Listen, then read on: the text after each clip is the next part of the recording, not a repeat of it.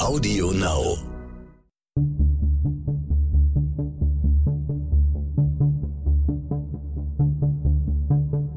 Wie überführt man einen Mörder? Warum werden Menschen zu Tätern? Und welche Abgründe können in jedem von uns stecken? Im Sterncrime-Podcast Spurensuche erzählen Ermittler und Spezialisten über ihre spannendsten Fälle und die Herausforderungen ihres Berufes. Ein Mann wird vermisst gemeldet. Schnell ist klar, er wurde ermordet. Doch von wem? Und wo ist seine Leiche? Und warum hat der Mörder eine Annonce aufgegeben?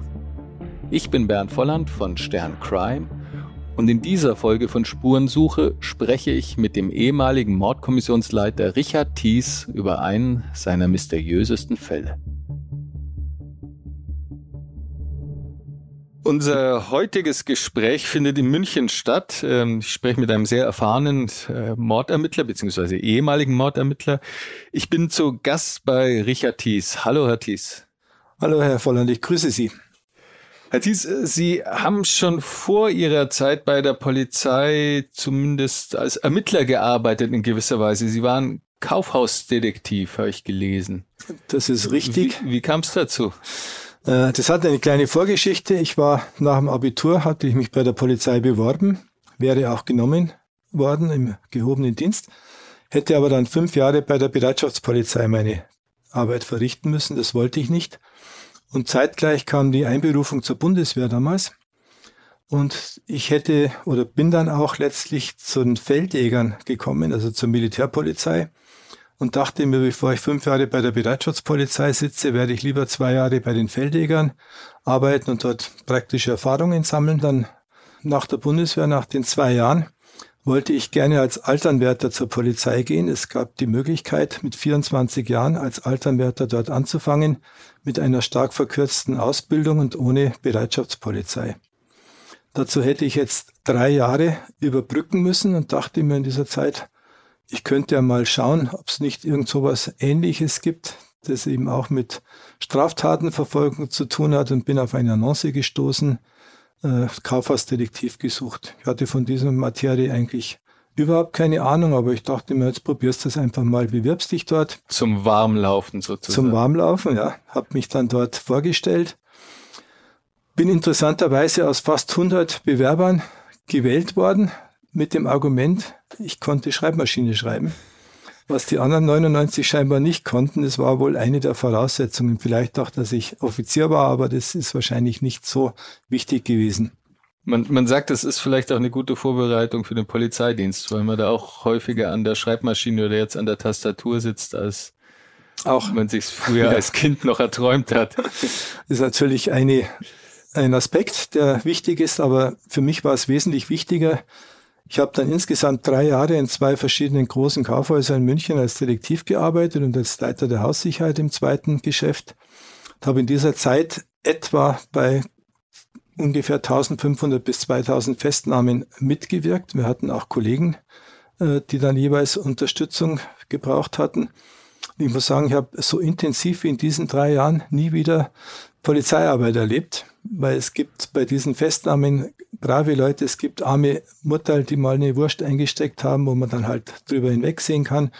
Aber es gibt auch ganz massive Straftäter aller Couleur. Man weiß also nie, wenn man einen Ladendieb festhält, mit wem man es zu tun hat. Und da waren viele Situationen, die eben sehr, ich würde es mal beidisch sagen, wieselhartig waren, die also schon durchaus auch nicht ohne waren.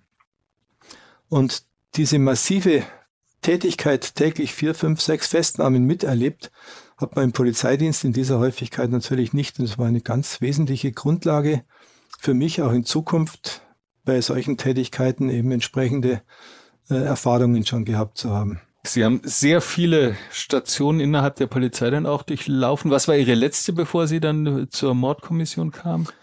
Äh, ja, ich vielleicht darf ich dazu sagen, ich bin nach der Tätigkeit bei der Polizeiinspektion zur Fachhochschule der Polizei nach Fürstenfeldbruck abgeordnet worden, habe dort zwei Jahre studiert und bin danach, äh, habe noch einen einjährigen Kriminalfachlehrgang absolviert und bin danach äh, zur Kriminalpolizei versetzt worden, war drei Jahre beim Kriminaldauerdienst auch ein sehr interessantes und vielseitiges Betätigungsfeld und bin von dort weg dann zu einer Außenstelle, zu einer Kriminalpolizeiinspektion nach München-Schwabing versetzt worden, in ein Kommissariat, das sich mit Diebstählen befasst hat und habe dort dann 13 Jahre lang als stellvertretender Kommissariatsleiter eine Vielzahl an großen Sonderkommissionen geleitet gegen organisierte Bandenkriminalität. Wir haben also dort Fälle gehabt mit bis zu 200 Beschuldigten, Schaden von 6 mhm. bis 10 Millionen Euro jeweils oder damals, ich muss sagen, damals D-Mark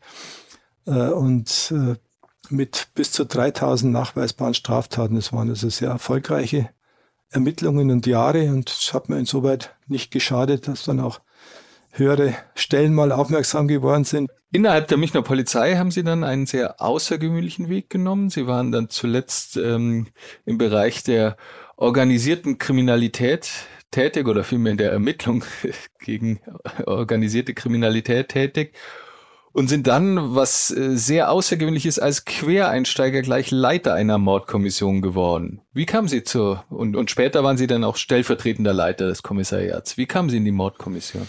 Das war eigentlich eine Trotzreaktion meinerseits. Ich hatte bei meiner alten Dienststelle die dort mögliche Endstufe A12 erreicht und es gab die Stelle nicht mehr her als A12 und ich habe meinen damaligen Chef gedrängt, dass er sich doch einsetzen möge, das dass ich eine Besoldungsstufe. Besoldungsstufe, dass ich vielleicht endlich meine äh, nächste Beförderung erleben darf. Ich hatte schon zwei Jahre darauf gewartet.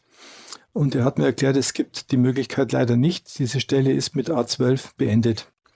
Dann habe ich gesagt, gut, um ihn ein bisschen unter Druck zu setzen, bewirbst dich auf die nächste freie Stelle, die im Ausschreibungsblatt der Polizei angeboten wird. Und es war zufällig die Stelle des Leiters einer Mordkommission habe so drei Zeilen geschrieben, habe es mir auf den Schreibtisch gelegt und habe gesagt, Gott, das war's jetzt. Und tatsächlich, kurz darauf sitze ich im Biergarten mit einer Gruppe von Staatsanwälten. Wir haben einen größeren Fall abgeschlossen.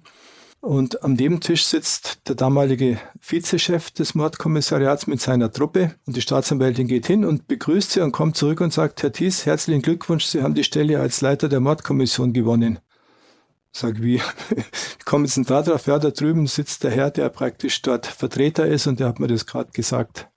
Das war also mal der Werdegang, warum ich dort überhaupt hingekommen bin. Und wie wurden Sie dann dort empfangen? Das ist ein eigener, eigener Schlag. Ja, das kann man. Die Leute kann in man, der Mordkommission. Kann man vielleicht so sagen, eigener Schlag. Äh, ja, die Begrüßung war ein bisschen anders, als ich mir das vorgestellt hätte. Also das wurde vorgestellt in der großen Runde dort, eine Frühstücksbesprechung. Und dann wurden so vereinzelte leise Stimmen hinter vorgehaltener Hand laut, etwa so. Da hätten wir ja auch gleich einen Polizeihund als Chef einstellen können. Also der Empfang war jetzt nicht überwältigend. Aber ich dachte mir, Jungs, warten wir's ab. Irgendeiner wird schon mal merken, dass es vielleicht auch schlimmere Chefs gegeben haben könnte. Sie sagen Jungs, gab es damals äh, Frauen auch? Es gab auch Frauen, also Jungs ist für mich immer der Sammelbegriff für die Mannschaft gewesen, aber es ja. ist natürlich heutzutage undenkbar, dass man die Mädels nicht extra hervorhebt. Es gab auch sehr tüchtige und gute Frauen dort.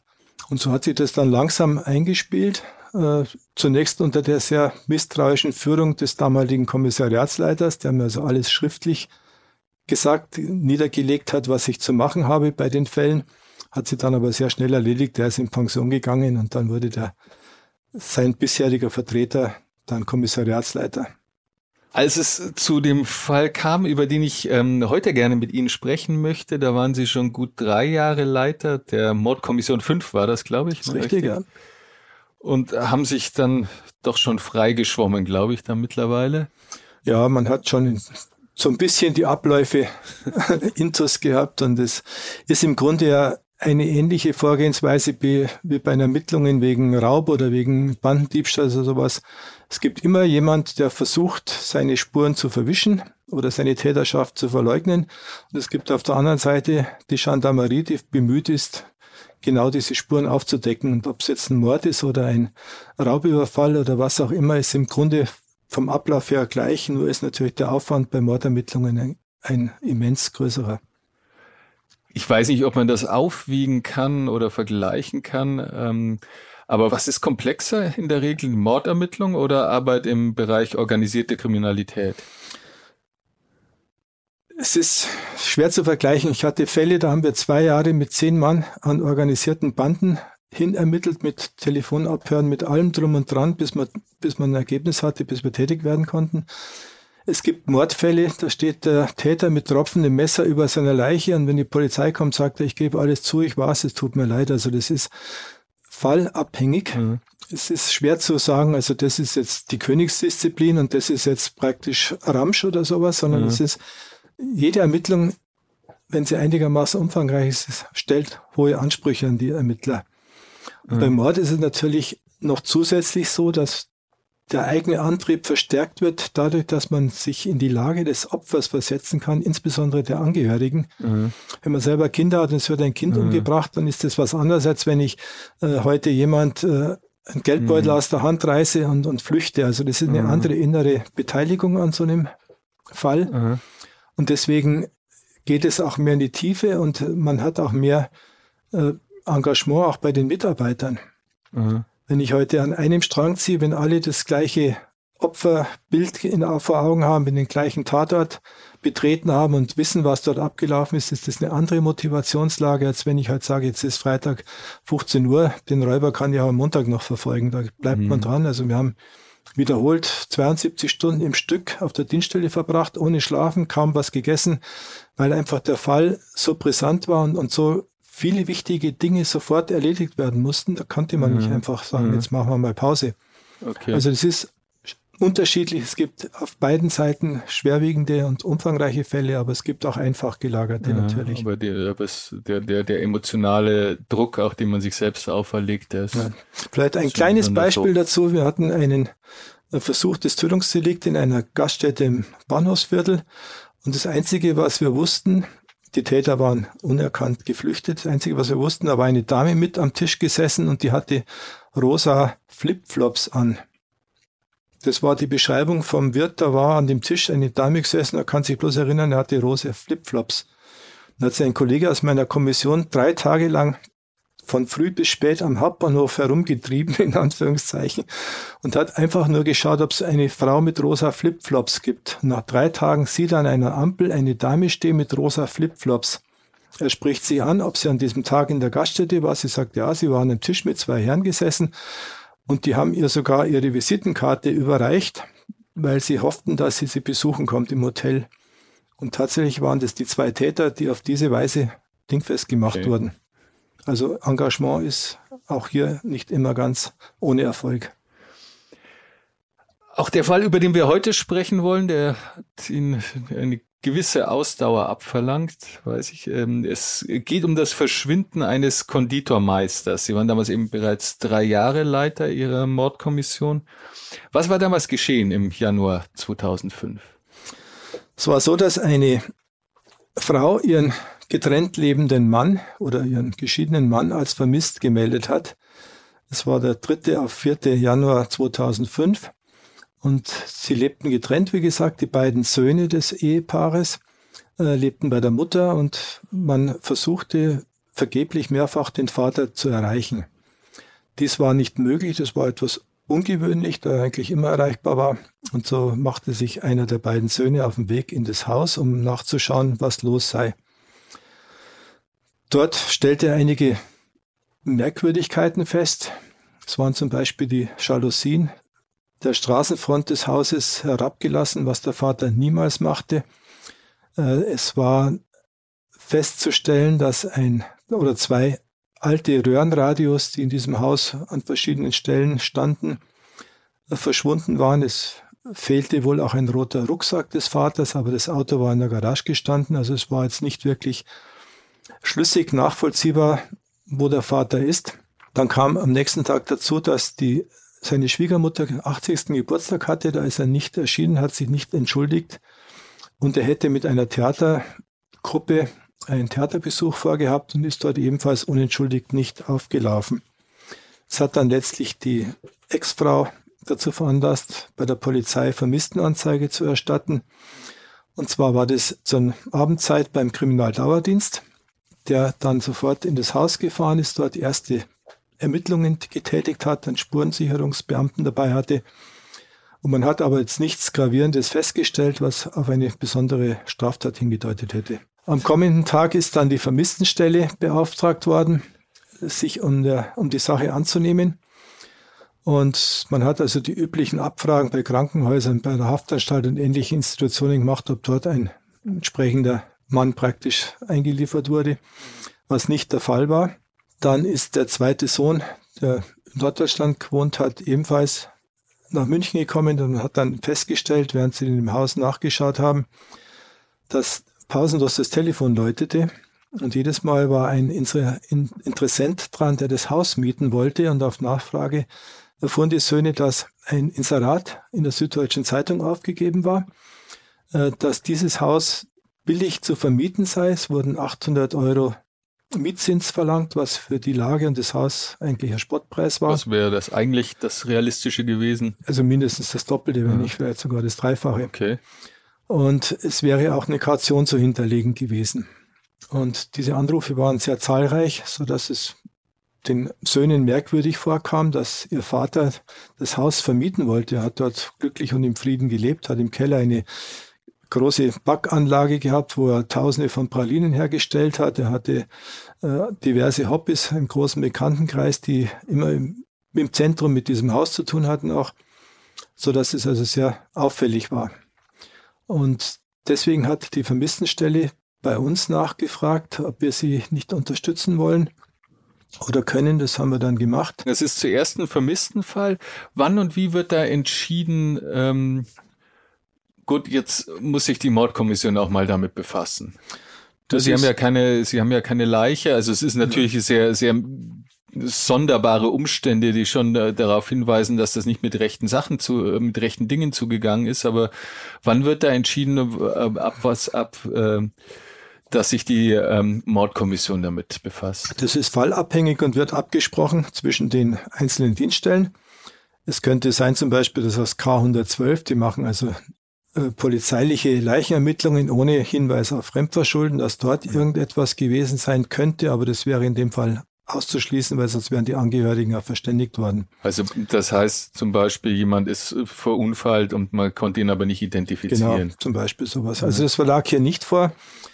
Und die Absprache ist abhängig davon, ob es genügend Anhaltspunkte für eine Straftat gibt. Also mhm. bei Kindern, die wechseln, wird immer mit aller Manpower gearbeitet. Mhm. Wenn ein Erwachsener überraschend aus, aus seinem Umfeld verschwindet, dann kann das viele mhm. Ursachen haben. Wenn also nicht ganz konkret feststeht, mhm. dass hier ein, eine Straftat im Raum liegt, wird es in der Regel erst bei der Vermisstenstelle abgeklärt. Mhm. Also in dem Fall war es aber so, es waren geringe Blutantragungen auf einem Polster im, im Wohnhaus feststellbar. Es haben eben zwei Röhrenradios gefehlt von fünf mhm. insgesamt, die im Haus waren. Es waren aber äh, eine sehr wertvolle Kameraausrüstung frei zugänglich im Haus gewesen. Es waren wertvollste Antiquitäten dort vorhanden, also da hat nichts gefehlt. Was weggekommen zu sein schien, waren etwa 2000 Euro Bargeld aus dem Verkauf von Pralinen, Aha. ein Sparbuch und eben diese an sich wertlosen Radios. Und außerdem wurde ein roter Rucksack von den Söhnen vermisst und möglicherweise eine rote Jacke. Und das war der Stand, mit dem Sie jetzt reingingen. Genau, dann sind wir Was also. Was fanden Sie selbst dann vor Ort? Äh, wir haben also festgestellt, dass diese äh, gesamte Situation sehr verdächtig war. Also er hatte zum Beispiel die Katze des Nachbarn versorgen sollen, was er immer wieder sehr zuverlässig gemacht hat. Die Katze war fast verhungert. Es waren diese Absagen oder diese Nicht-Absagen der vereinbarten Treffen, die er ja. ausgemacht hatte. Es war diese merkwürdigen Umstände, dass also auf der einen Seite gerade diese billigen Radios weggekommen sind, auf der anderen Seite eben, dass das Blut dort angetragen war. Und es war auch auffällig, so sagten die Söhne, dass eines der Räume im ersten Stock versperrt gewesen war, als der Sohn, der erste, zum Haus kam. Und der Schlüssel lag dann im Gang in einer Schublade. Das Zimmer war leer und scheinbar sehr sauber durchgewischt worden. Aha. Das waren dann so die ersten Anhaltspunkte, wo wir gesagt haben, das deutet möglicherweise darauf hin, dass hier in dem Haus eine schwerwiegende Straftat verübt worden sein könnte. Und was fanden Sie dann selbst im Haus vor an auffälligen Spuren? Also zunächst ist es aufgefallen, dass die Stelle, wo die leichten Blutflecken an der Bettdecke des Opfers festgestellt worden waren, dass diese Decke an der Unterseite stark eingeblutet worden war, also deutlich mehr als zunächst anzunehmen war. Das heißt, man hat die Decke von oben saß nur nach so ein paar Sachen aus, wo genau. man sagt, das könnte sich jetzt auch jemand geschnitten haben und dann klappt man die Decke auf und Dort dann waren massive man, Blutantragungen. Oh Gott, ja. Da ist mehr passiert. Dann waren einige andere Auffälligkeiten im Haus, also eben, dass wertvolle Sachen vorhanden waren, teure Fotoausrüstung, wertvolle Antiquitäten und dass auf der anderen Seite wertlose Radiogeräte fehlten. Dann kam es weiterhin zu Feststellungen, die auch sehr merkwürdig waren, abgesehen von diesen vielen Anrufen äh, stand ein Motorroller, der eigentlich am hinteren Garagenausgang an der Tür stand, war jetzt im Garten abgestellt und sorgfältig abgedeckt worden. Und es war ein schmaler Durchgang von dieser hinteren Gartentür der Garage zum vorderen Garten, äh, Garagentor.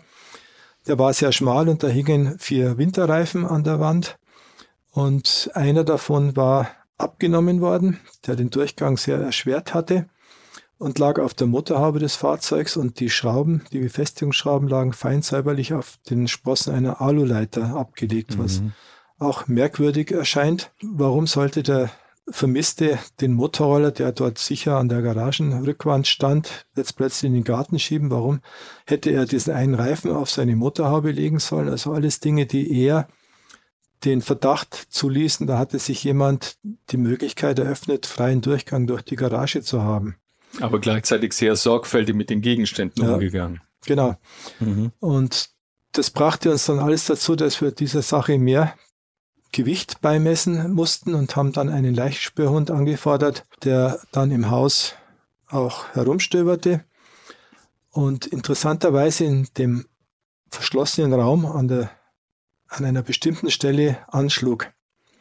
Das bedeutet, dass hier offensichtlich Blut vorhanden war. Es war mit dem bloßen Auge nicht zu erkennen. Im nächsten Schritt haben wir dann den Erkennungsdienst angefordert, der in diesem Raum mit Luminol, also einer Chemikalie, die... der berühmte Luminol-Test. Ne? Genau. Wie, wie funktioniert der? Wie muss man sich das vorstellen? Das ist eine Chemikalie, die wird in diesem Raum auf die Stellen gesprüht, von denen man annehmen kann, dass sie Blut enthalten hatten, dass die dort abgewischt worden sind. Ja. Und man verdunkelt dann den Raum komplett, dass es also stockdunkel ist, dann wird dieses Luminol aufgesprüht und dann entsteht ein, wenn Blut vorhanden ist, ein helles silbernes Leuchten. Das ist so im Dunkeln, im Dunkeln, wie wenn da so eine dünne Schicht über dem Blut schweben würde. Und es kann auch fotografisch dokumentiert werden und war letztlich dann eine großflächige da, da stehen, das, das machen die, die Kollegen dann oder stehen sie dann als Mordermittler auch dabei, während das passiert? Das ist ja sicher auch ein sehr extrem spannender Moment ja, dann logisch, für einen also Ermittler. Da standen wir natürlich auch im, im Raum und haben uns das auch angeschaut. Und als dann das Licht wieder angemacht worden ist, haben die Beamten damit begonnen, das Parkett an der Stelle äh, abzuheben. Ja, aber sie Auf, stehen dann drin und erstmal ja, nichts und dann wird das und dann sehen sie, oh, das ist aber sehr viel. Ja, hier. das ist, ist hier, durchaus, hier ein Augenblick, viel. durchaus ein Augenblick, der sehr spannend ist. Mhm. Und dann hat man eben festgestellt, dass unterhalb dieses Parketts in, der, in dem Untergrund massivste Blutantragungen festzustellen waren. Mhm. Und die, der Rechtsmediziner, der hinzugezogen wurde, hat die Menge des Blutes auf mehrere Liter geschätzt, sodass mhm. man davon ausgehen musste, dass der Mensch, der dieses Blut dort verloren hat, nicht mehr leben kann. Mhm wurde dann DNA gesichert und sehr schnell ausgewertet, sodass schon nach kurzer Zeit feststand, dass das Blut vom vermissten mhm. Konditormeister stammte. Und damit war der Fall eigentlich eine klare Geschichte für die Mordkommission und entsprechend wurden die Ermittlungen dann auch intensiviert. Okay. Was konnten Sie aus diesen ersten Spuren auf den, in Bezug auf den Tathergang schließen? Äh, es war so, dass das Luminol auch im Treppenhaus zur Anwendung kam und auch am Treppenhaus zeigten sich dann entsprechende kleinere Flächen, die aber ebenfalls vom abgewischten Blut stammten, so dass man rückschließen konnte, dass wohl in diesem verschlossenen, ursprünglich verschlossenen Raum der Mord verübt wurde und dass anschließend die Leiche wohl über die Treppe zum Garten möglicherweise ge gebracht wurde und da würde es auch einen Sinn machen, dass dann der Durchgang durch die Garage freigeräumt worden ist vorher, um eventuell mit dieser Leiche dann durch die Garage zu einem dort bereitstehenden Auto äh, zu gelangen. Das war also die Mutmaßung, das war äh, ja äh, natürlich auch dann für uns Anlass, entsprechende Nachbarschaftsbefragungen zunächst durchzuführen, ob irgendjemand etwas entsprechendes gesehen hätte. Wir haben dann erfahren von Nachbarn, dass drei Tage lang nach dem vierten, also bis praktisch die Vermisstenanzeige ins Rollen gekommen war, äh, an diesem Haus ständig die Jalousien verändert worden waren, dass offensichtlich jemand in diesem Haus zugange war. Was eben sehr auffällig war für die Nachbarn, weil der Vermisste oder der jetzt Ermordete hatte niemals die Jalousien runtergelassen oder die Vorhänge zugezogen. Aha, Und das waren auffällige Erkenntnisse. Es hat aber nie jemand uns sagen können, da habe ich ein Auto gesehen, ich habe eine Person gesehen. Okay, aber sehr mysteriöses Verhalten. Wenn Sie da reingehen in so ein Haus, dann, ähm, Sie haben ja schon etliche Tatorte erlebt.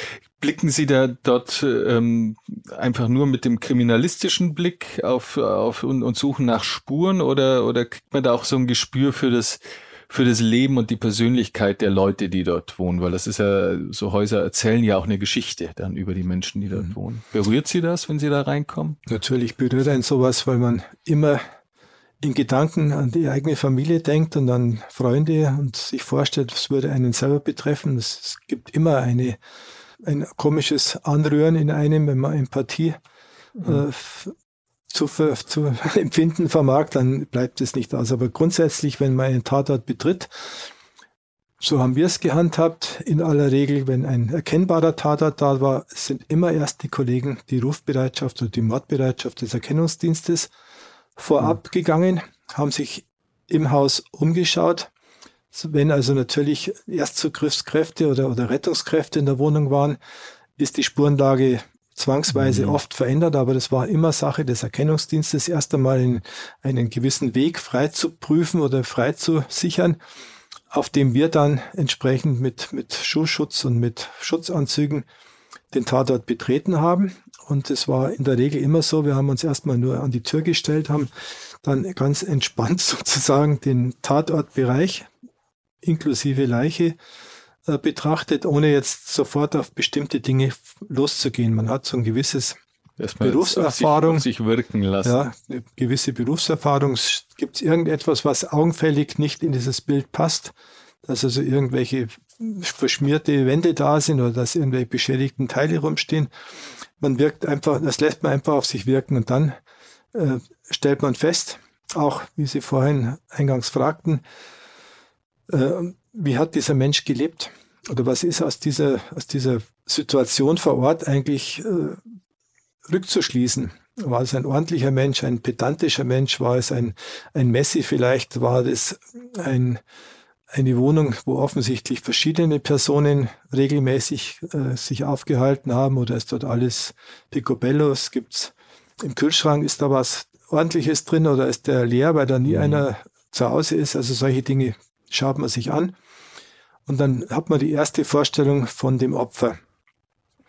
Und mit diesen ersten Eindrücken beginnt man dann erst einmal die Arbeit, die außerhalb des eigentlichen Tatorts für die Tatort ist für die Mordermittler stattfindet, also Nachbarschaftsbefragungen, öffentliche Fahndungsaufrufe, eventuell mhm. Fahndungsmaßnahmen einleiten, wenn Hinweise auf einen flüchtigen Täter oder Fahrzeug da sind. Also alles diese Dinge, die keinen Aufschub dulden. Der Tatort selber ist gesichert, das sind die Erkennungsdienstbeamten, die einen immer sofort und zeitnah unterrichten, wenn sie neue Erkenntnisse haben, sodass der Mordermittler jetzt nicht zwingend als Rechtsmediziner die Nase in dieses Geschehen stecken muss. Und was haben Sie im Laufe der Zeit über das Leben und über die Person des Opfers herausgebracht, über die Persönlichkeit und die Lebensumstände? Das Opfer wurde uns als sehr äh, vertrauenswürdig, vertrauensselig auch, harmoniebedürftig äh, und gesund geschildert. Er war Berufsschullehrer an einer Fachschule für Bäckereiausbildung, hatte jetzt in seiner Pensionierungszeit äh, damit angefangen, Pralinen selbst herzustellen. Er hat im Keller, da waren tausende von Pralinen auf Tischen ausgebreitet, als wir dort waren. Äh, diese Pralinen waren sehr begehrt bei Patisserien und in Konditoreifachgeschäften. Äh, er war in ganz Deutschland und weit darüber hinaus für seine Qualifikation als Konditormeister bekannt. Er hatte viele Bücher äh, übers Backen, aber übers Kochen hergestellt. Er hatte selbst Fotografien angefertigt. und hatte dazu eine hochwertige Kameraausrüstung, war mit seinen Bildern in vielen Fachzeitschriften vertreten. Also er war stand, war pensioniert, aber stand stand fest im Leben. Er langweilte sich nicht und hatte, hatte viele Kontakte. Gab es irgendwelche Hinweise auf irgendwelche Feindschaften, die er, Waren die er hatte? Zu dem Zeitpunkt am Anfang überhaupt nichts bekannt und auch die weiteren langwierigen, monatelangen Ermittlungen haben eigentlich nicht ergeben, dass er jemals mit irgendjemandem in Konflikt geraten gewesen wäre. Also das konnten wir ausschließen, dass es jemand gab, der ihm jetzt wirklich übel gesandt war. Sie haben also einen, einen, einen ziemlich vertrackten Fall. Sie haben keine Leiche, fehlt zwar Geld, aber bis auf ein altes Transistorradio, das eigentlich jetzt nichts wert ist, fehlen, es sind keine Wertgegenstände entwendet worden. Motiv im Umfeld ist nicht zu finden. Und dann haben sie noch einen Täter, der sich sehr außergewöhnlich offenbar verhalten hat. Also, weil wahrscheinlich ja derjenige, der die Jalousien rauf und runter gelassen hat, der Täter gewesen sein dürfte, oder? Ja, es war also die ganzen Begleitumstände sehr merkwürdig, so dass wir auch unter anderem auf den Gedanken verfallen sind, ob vielleicht mit diesen beiden scheinbar wertlosen Radios irgendetwas in Verbindung stand. Mhm. So kam die Idee auf oder die Überlegung auf, ob vielleicht der Konditormeister ein Doppelleben geführt haben konnte als Agent, dass er in diesen Radios irgendwelche Sachen versteckt hatte, ja. die jetzt der Täter an sich genommen hat. Ich muss allerdings gleich vorab nehmen, äh, die Ergebnisse unserer Überprüfung ergaben, dass der Konditormeister ein Mann ohne Fehl und Tadel war mhm. und dass ihm jegliches Doppelleben oder jegliche äh, sonstigen äh, dunklen Stellen in seinem Leben mit Sicherheit nicht trafen. Also es war ein wirklich hundertprozentig konnte man all sowas ausschließen. Also war die Theorie mit den Inhalten des Radios hinfällig. Äh, über eine der größten Sonderbarkeiten haben wir jetzt noch gar nicht intensiver gesprochen, und zwar diese Annonce, die ja erst nach dem, äh, die offenbar erst nach dem Tod des Mannes dann aufgegeben wurde. Was haben Sie über diese Annonce in Erfahrung gebracht? Ja, das war ein bisschen merkwürdig. Wir haben die Dame ermitteln können, die bei der Zeitung diese Annonce aufgenommen hat.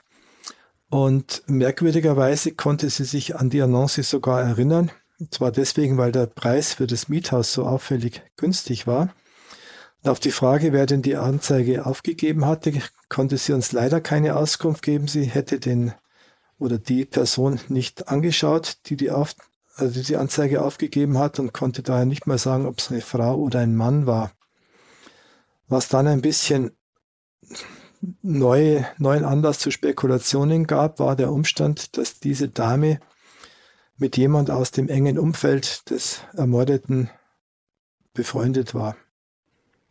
Das ließ wiederum Spekulationen zu, ob da vielleicht Aha irgendjemand mit beteiligt gewesen sein könnte, der aus dem Umfeld des Täters stammt. Das heißt, des, des Opfers, Entschuldigung. Des, äh, des, Opfers stammt.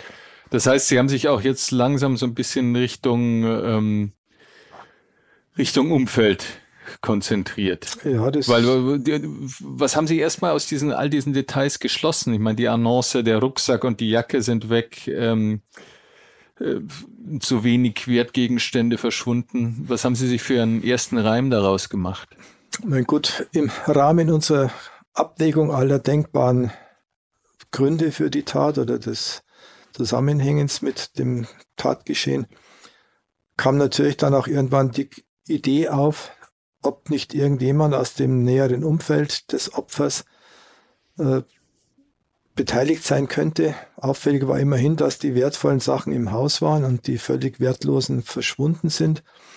Das ließ einmal die erste Überlegung zu, dass vielleicht jemand, der irgendwann mal in den Genuss dieses Erbes kommen könnte, daran mhm. Interesse hatte, die wertvollen Antiquitäten und die Fotoausrüstung auch weiterhin zeigen zu können, zu präsentieren und dass deswegen diese anderen Dinge nur mitgenommen worden sind diese Überlegungen auch mit dem sorgsamen Umgang mit dem Motorroller, mit den abgelegten Schrauben, äh, veranlassten uns dann, dass wir einfach mal in einem näheren Umfeld des Tatortes damit begonnen hatten, mögliche Leichenablageorte zu durchsuchen.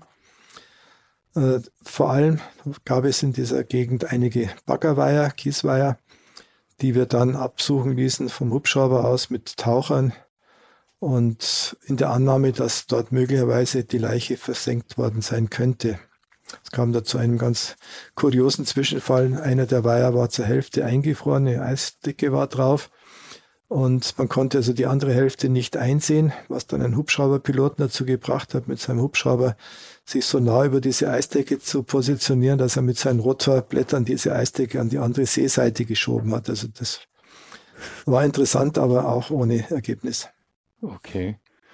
Ähm, und äh, was für einen Reim hatten Sie sich auf die Annonce gemacht? Äh, die Annonce hätte unseres Erachtens dazu dienen können, nicht zwingend müssen, aber können, dass so viele Menschen anrufen, dass wir aufgrund Aha. der Telefonlisten äh, dann vielleicht hunderte von Personen hätten zusätzlich zu dem großen Bekanntenkreis des Opfers befragt werden müssen, was sie veranlasst hat, wer sie sind, diese ganzen Personen abzuklären. Das wäre die eine Variante gewesen, sollte eigentlich nur ein, ein Wirrwarr an Spuren entstehen. Aha, okay. Die andere Möglichkeit wäre gewesen, dass der Täter tatsächlich vorhatte, äh, Mietkautionen vorab zu kassieren. Und durch diesen sehr niedrigen Mietpreis konnte er eigentlich davon ausgehen, dass die Leute sehr schnell bereit sein würden, diese Vorauszahlungen zu leisten. Das war die andere Überlegung, die aber dann wohl offensichtlich nicht zum Tragen gekommen ist. Sie haben sich also stärker jetzt erstmal auf das Umfeld fokussiert und da hatten Sie jetzt jemanden, der mit der Frau, die die Annonce aufgenommen hat, befreundet war. Das, das ist richtig. Wurde ja. dann Ihr Hauptverdächtiger oder? Äh, wir haben uns auf diese Person natürlich auch fokussiert und haben ermittelt, was von ihm zu ermitteln war, kamen aber dann irgendwann, nachdem alle denkbaren Ansätze ins Leere liefen, zu dem Ergebnis oder geradezu zu der Überzeugung, dass wir hier offensichtlich einen falschen Weg gewählt hatten, dass diese engere Beziehung zum Täter wohl nicht bestanden hat. Also, dass es nur einfach ein erstaunlicher Zufall war, dass ja. die Frau, die die Annonce ausgerechnet seine Freundin war. Ja.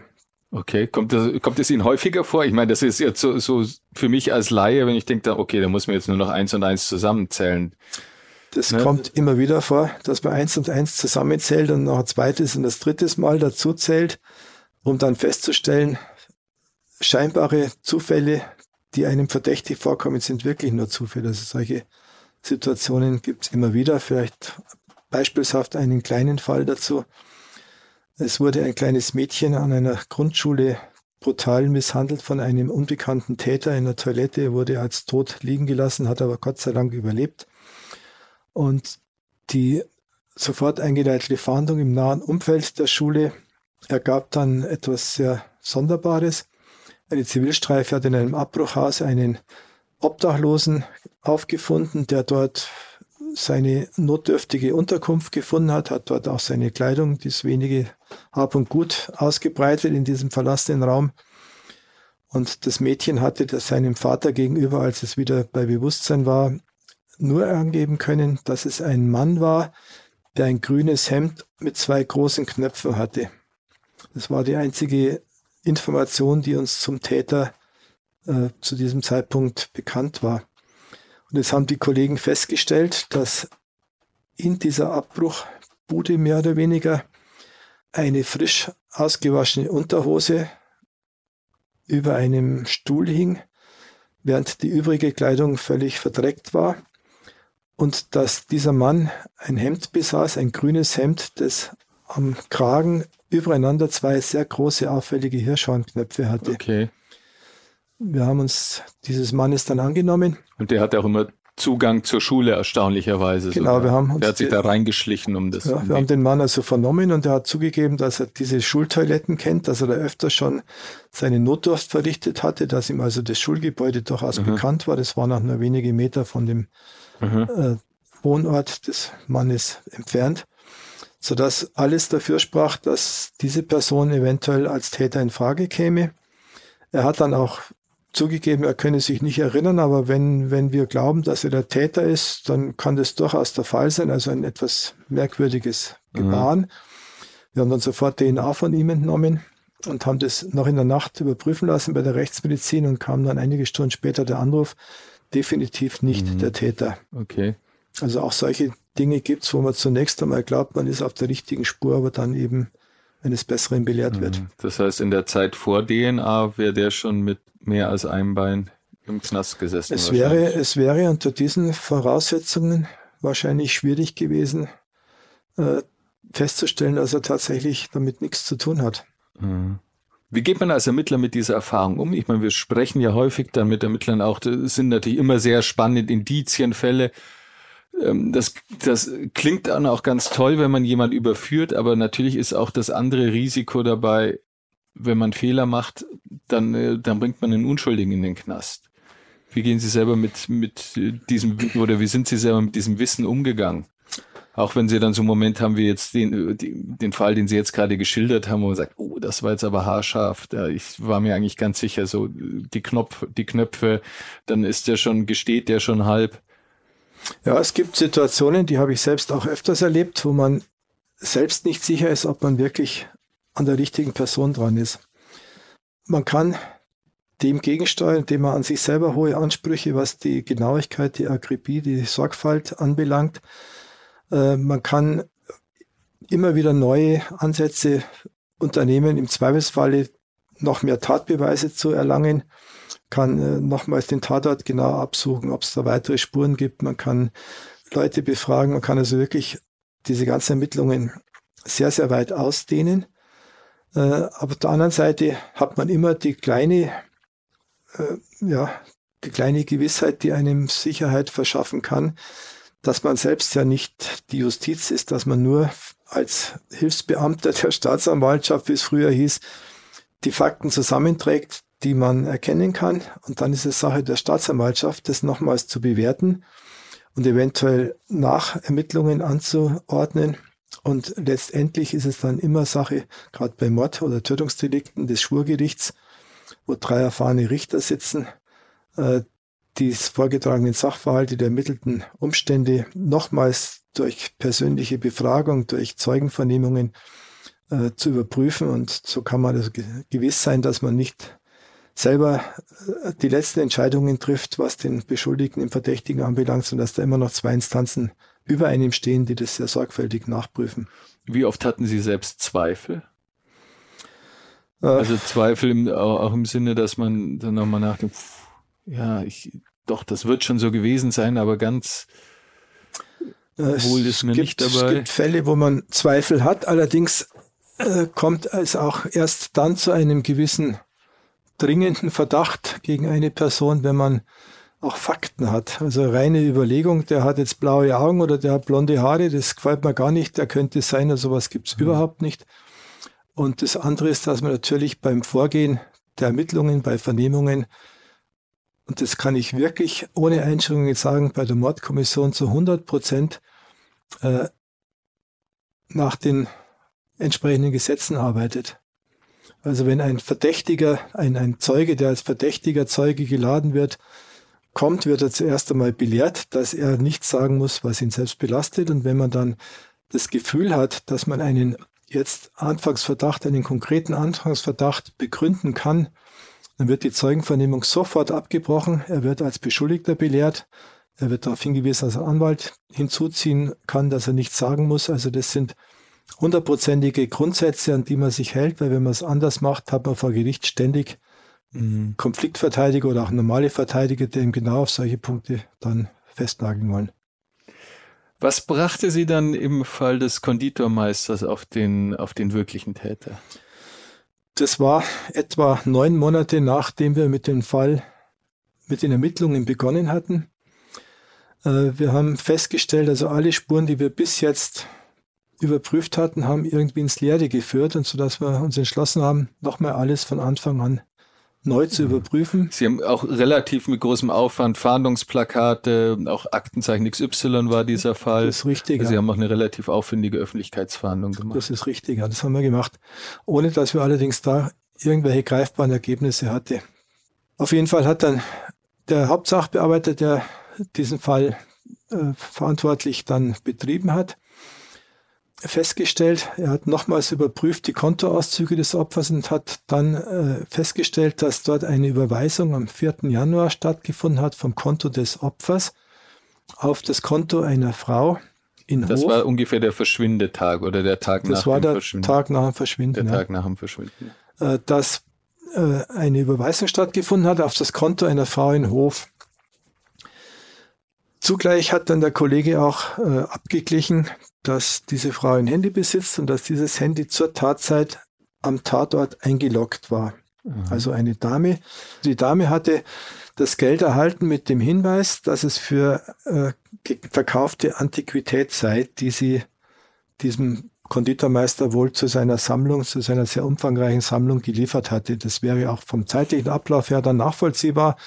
Das Ja. Geld wird angewiesen, sie war dort und da hat der Konditormeister wohl noch gelebt und hat diese Anweisung getroffen.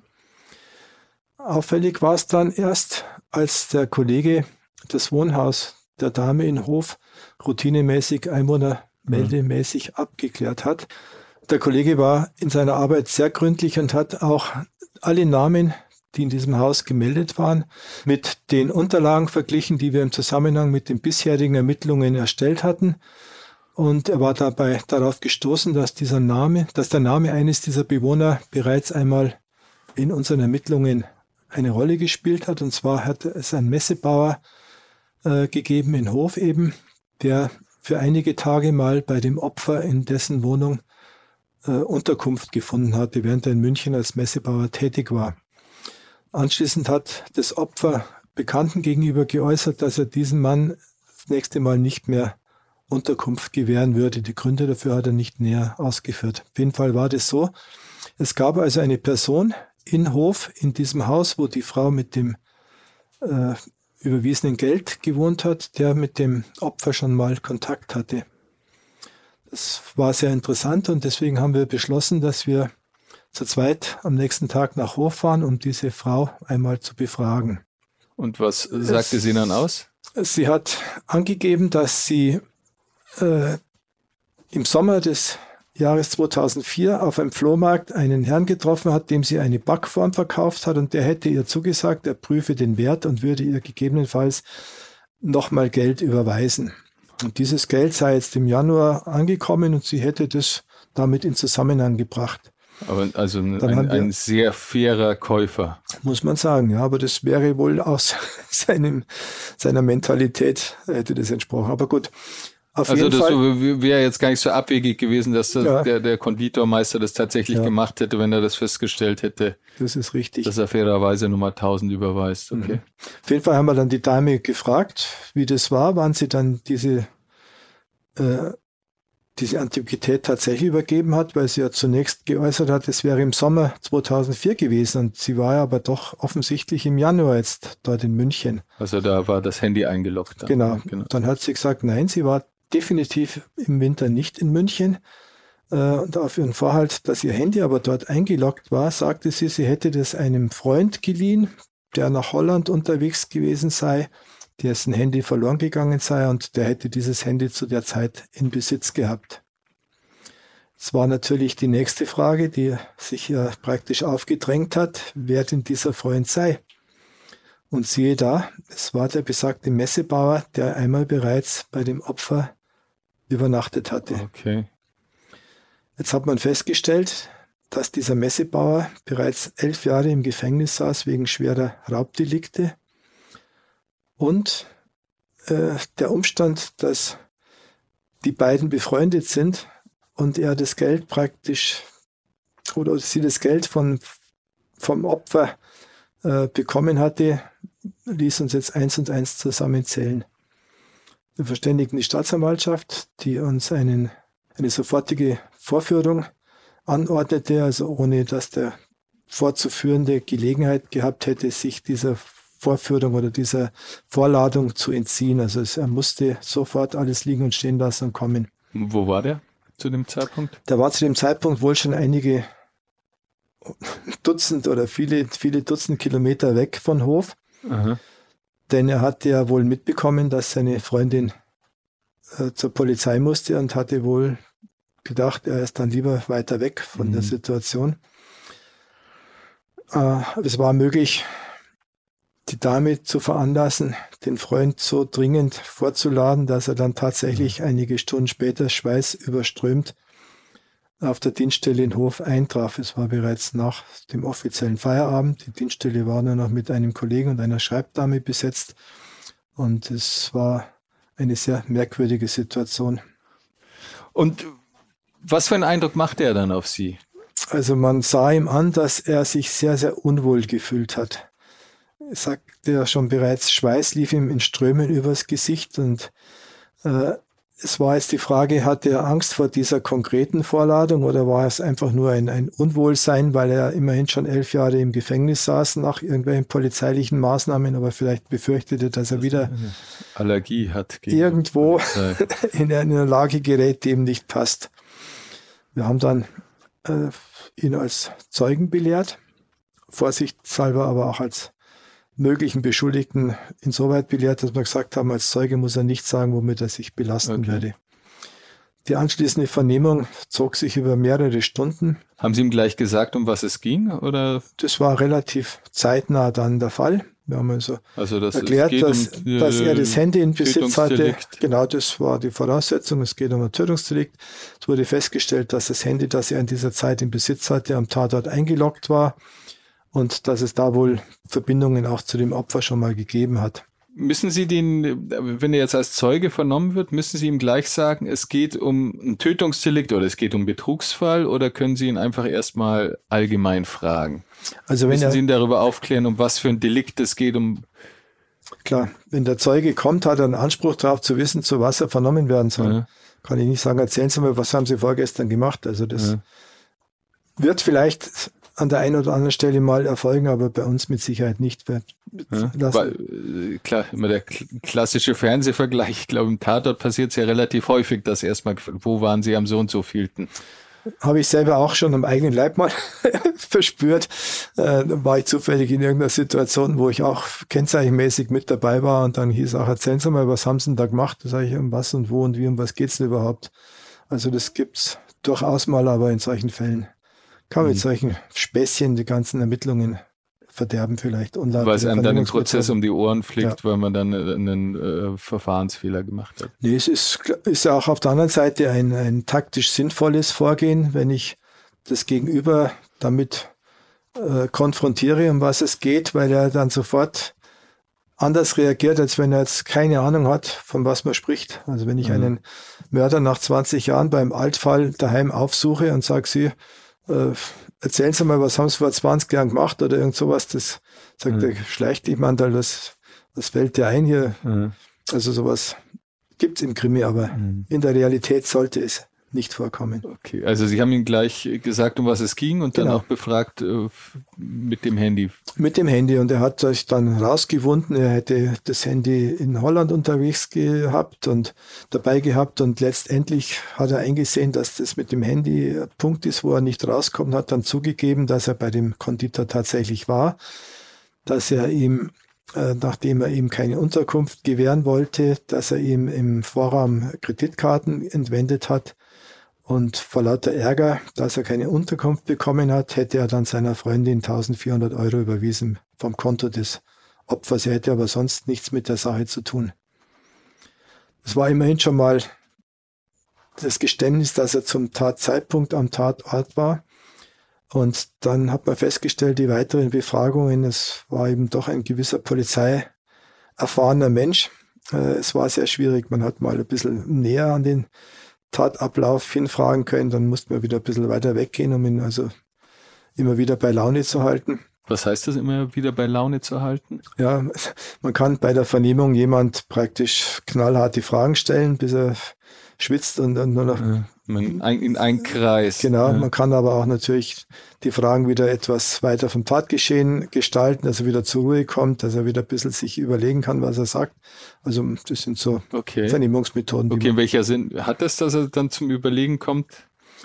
Dass man dann wieder mit dem Neuesten, denkt, jetzt ist, hat sich die Lage beruhigt, jetzt wollen sie nichts mehr wissen, jetzt mhm. fängt man wieder damit an, jetzt kommt er wieder in die Situation, da sagt, jetzt muss ich wieder aufpassen und das ja. einfach sind keine verbotenen Vernehmungsmethoden, das okay, ist einfach ja. Praxis. Ja, okay.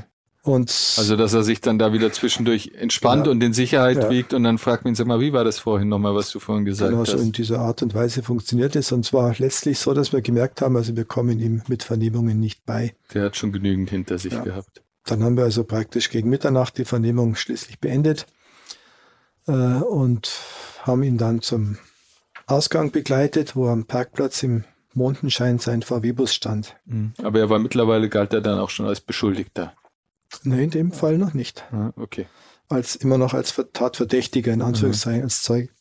Dann ist mir unser Kollege Colombo eingefallen, mhm. der bekannterweise immer mit seiner Ich habe da noch eine Frage, die Leute doch immer etwas aus dem Gleichgewicht bringt. Und das war dann hier auch der Fall. An der Ausgangstür war mit einem Fuß schon in der Freiheit. Ist mir noch eine Frage eingefallen, die ganz wichtig war. Und deswegen habe ich ihn gebeten, wir müssen nochmal zurück ins dunkle Büro, haben das Licht wieder angemacht, die Jacken ausgezogen, die Computer hochgefahren und dann war eigentlich die wichtige Frage, die ich gestellt habe. Ich würde es doch gerne wissen, was wirklich geschehen ist. Mhm. Weil das, was er bis jetzt erzählt hat, war nicht überzeugend. Und dann hat er mich eine Minute lang angeschaut mit großen Augen und dann hat er gesagt, okay, ich habe mit dem Tod was zu tun. Das war dann alles. Dann haben wir ihn als Beschuldigten belehrt. Mhm. Und ich habe ihn dann aus einer Eingebung heraus gefragt, ob es sein könnte, dass er in seiner Wohnung vielleicht Radios besitzt. Hat er mich wieder sehr überrascht angeschaut und den Kopf gesenkt und war kaum zu verstehen, als er gesagt hat, ja, ich habe so ein kleines Digitalradio. Dann war meine nächste Frage, kann es vielleicht sein, dass Sie auch ein Röhrenradiogerät besitzen? Da hat er mich nur noch angeschaut, hat nichts geantwortet. Er hat gesagt, vielleicht sogar eines, wo das Kabel durchgeschnitten ist. Denn eines der entwendeten Kabel wurde aus einer Halterung entfernt, ja. wo das Kabel durchgeschnitten werden musste.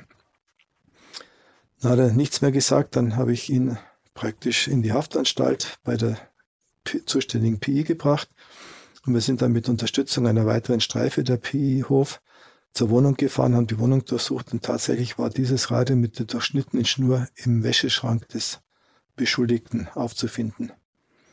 Es hat dann erst einmal gereicht. Wir haben dann ihn schweigend bei Nebel und, und Regen und Dunkelheit nach München gebracht. Haben ihn dort. Da schweigt man die ganze Fahrt. Also gut, vom Hof nach München, wie lange ist das? Das sind drei Stunden. Drei Stunden. Also man schweigt oder man redet. Es ist immer eine Frage der taktischen Überlegung. Mhm. Will ich ihn in seinem, wenn ich das so bösartig sagen darf, in seinem eigenen Saft schmoren lassen, dass er Zeit hat, wie er sich dann bei seinem Anwalt verteidigt oder nicht? Oder ist es jemand, der einfach drauf brennt, dass er seine Geschichte loswerden kann? Das muss man abschätzen. Also in dem mhm. Fall haben wir gesagt, da ist jetzt nichts mehr zu erwarten. Wir fahren ihn jetzt einfach in die Haftanstalt, übergeben ihn dort. Mhm. Äh, der, den Kollegen und den eigenen Kollegen haben wir den Vorgang auf den mhm. Tisch gelegt mit der Bitte, sie sollen sich dann in der Früh drum kümmern. Dann sind wir nach Hause gefahren und als wir dann am nächsten Tag wiederkamen, hat er also praktisch eingeräumt nochmals, dass er damit zu tun hat. Und ansonsten hat er nichts mehr ausgesagt. Er sagte nur, ich habe was damit zu tun. Ja. Aber er hat nicht gesagt, ich habe ihn ermordet oder Nein. gar nichts. Okay. Hat dann immerhin dafür gereicht, dass ein Haftbefehl aufgrund des erdrückenden Beweises auch mit dem Radio, Aha. die DNA haben also übereingestimmt mit dem Opfer, Aha. der im Radio gefunden wurden. War von ihm auch DNA an dem Tatort zu finden dann? Äh, soweit ich das jetzt weiß, nicht. Wobei hat er selber ja dann gesagt, er sei am Tatort gewesen. Ne? Ja, also ja. nicht in allen Räumen, aber soweit ich ja. das jetzt in Erinnerung habe, war der Erkennungsdienst sehr, sehr fleißig und sehr ja. gewissenhaft und hat aber von ihm keine DNA gesichert, sonst hätte man das ja damals schon rausgefunden mhm. gehabt. Mhm. Okay. Also es war dann insoweit ganz interessant. Wir haben dann fast ein Jahr lang nichts mehr gehört, haben aber immer wieder zwischendurch über Anwalt und über äh, sonstige Möglichkeiten ihn zum Nachdenken gebracht darüber, dass es für Angehörige das Schlimmste ist, was einem passieren kann, wenn man nicht weiß, mhm. wo das Opfer ist, wo man es finden kann, mhm. wo man es beerdigen kann, dass man Also es wurde. Anklage wegen Mordes erhoben, auch ohne Leiche, aufgrund genau. dieser erdrückenden Beweislast. Ja. So und der war jetzt in Untersuchungshaft. Genau. Und immer, immer wieder haben wir eben diese Vorstöße unternommen, ihn nahezulegen, überleg dir, ob du nicht gestehen willst, wo das Opfer ist, damit die Angehörigen endlich mit ihrer Trauerarbeit beginnen können. Und zu unserer großen Überraschung, es war der Gerichtstermin bereits angesetzt, die Gerichtsverhandlung lief, bat der Beschuldigte dann äh, darum, dass er zur Mordkommission gebracht werden möge. Mhm. Auf die Frage des Gerichts, äh, warum, antwortete er, nein, er möchte dorthin gehen, er hätte da was zu sagen.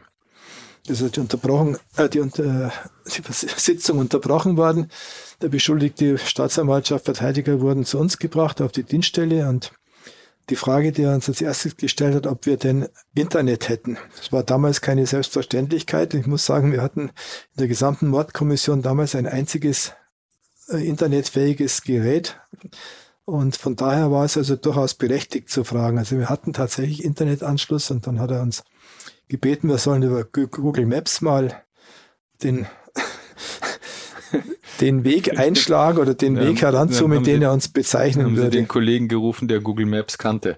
Ja, das waren schon ein paar. Die hatten nämlich früher auch schon daheim ihre, ihre Computer, während die Polizei also ungefähr zwei Jahre nachgehinkt war. Also hat man Google Maps aufgerufen, hat dann nach seinen Anweisungen Italien in den Blick genommen und dann den Ausschnitt immer weiter verkleinert, bis man schließlich bei einer kleinen Ortschaft war in der Nähe von Venedig. Und dort hat er uns so weit den Ausschnitt vergrößern lassen, bis erkennbar war, dass an einem Strand ein viereckiges Gebäude stand, ein Gebilde. Mhm.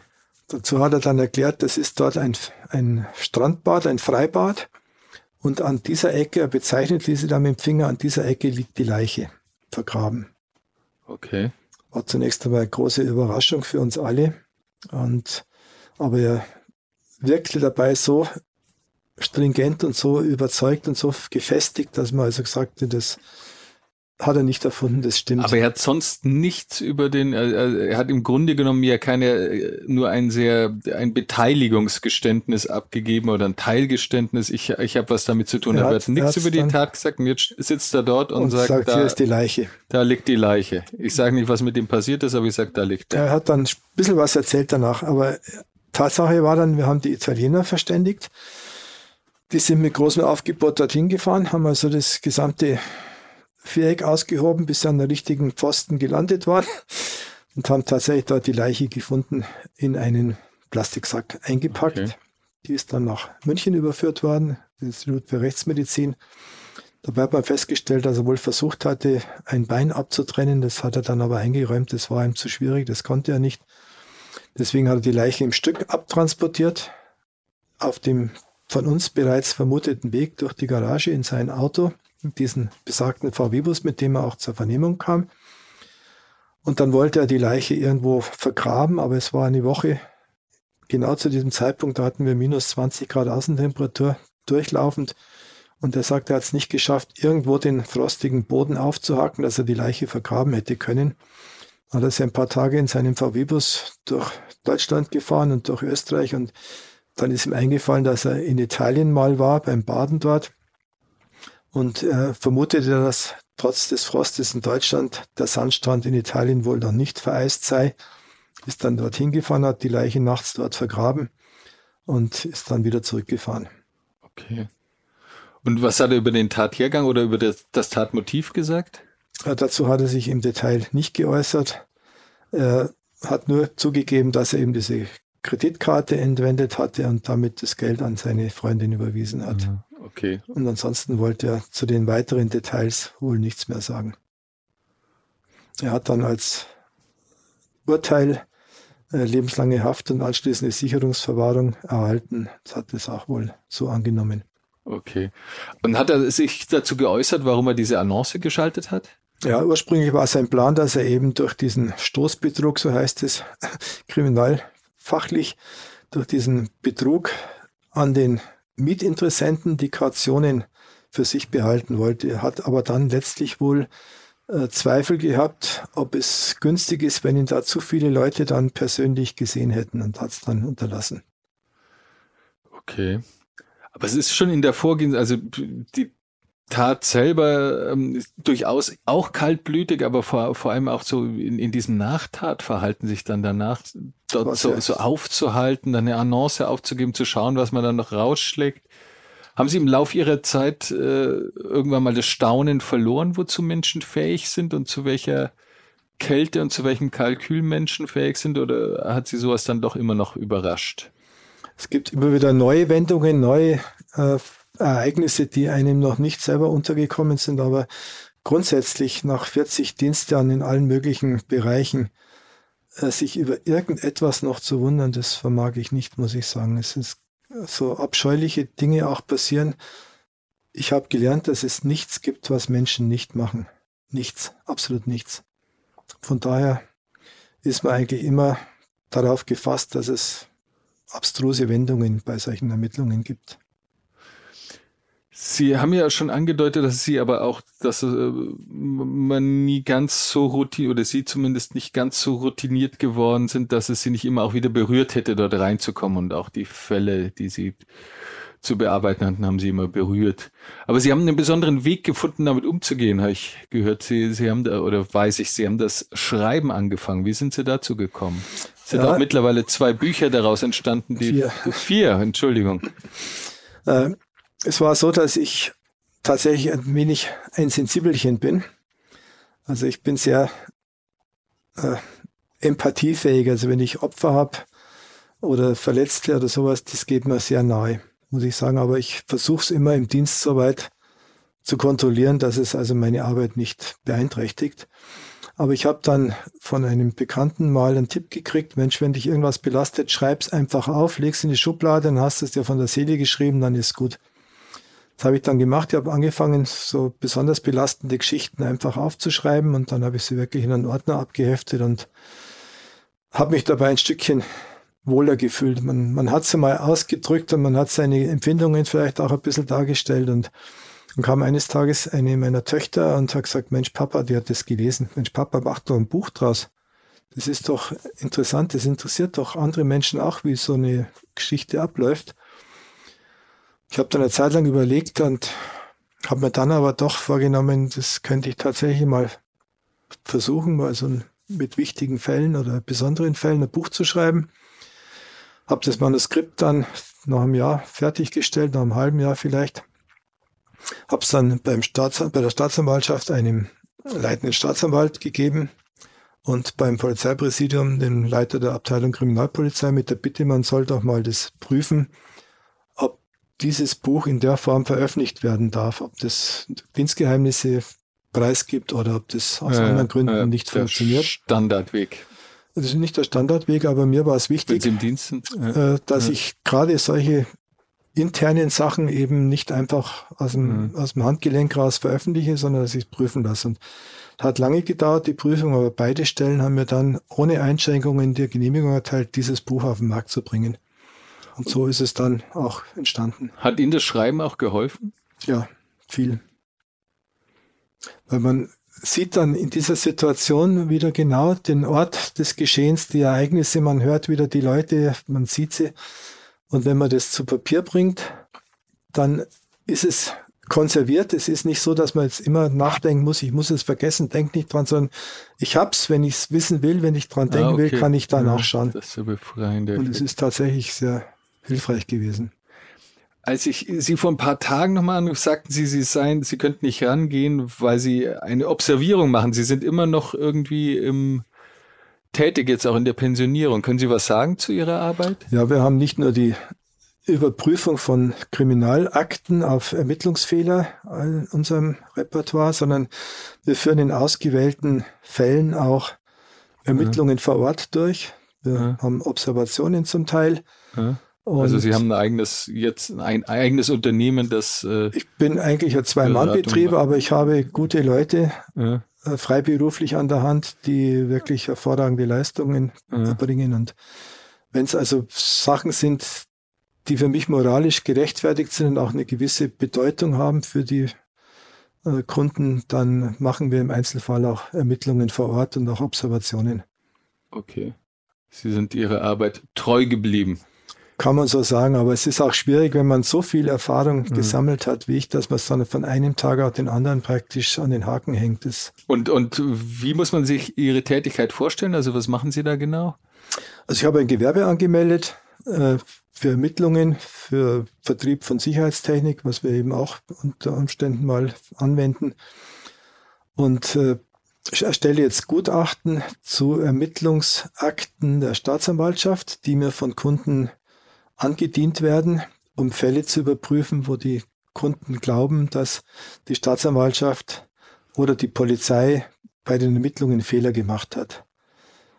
Das heißt, ich habe dann Akten zum Teil äh, vorliegen von drei, vier Bänden, wo komplette Ermittlungsunterlagen enthalten sind, äh, die ich dann daraufhin auswerte, ob es irgendwelche Versäumnisse seitens der Polizei, fehlerhafte Ermittlungen, unzuständige äh, Maßnahmen oder un unangepasste Maßnahmen äh, getroffen werden oder Maßnahmen, die erforderlich gewesen wären, unterlassen sind und äh, stelle dann darüber eben ein Gutachten, das ich dann den jeweiligen Rechtsanwälten der Mandanten überlasse zur weiteren Verfügung, die dann damit gerichtlich vorgehen können. Das heißt, Ihnen wird nicht langweilig. Kann man so sagen. Herr Thies, vielen Dank auch dafür, dass es mir und ich hoffe auch unseren Zuhörern nicht langweilig geworden ist. Vielen Dank für das äh, sehr interessante Gespräch.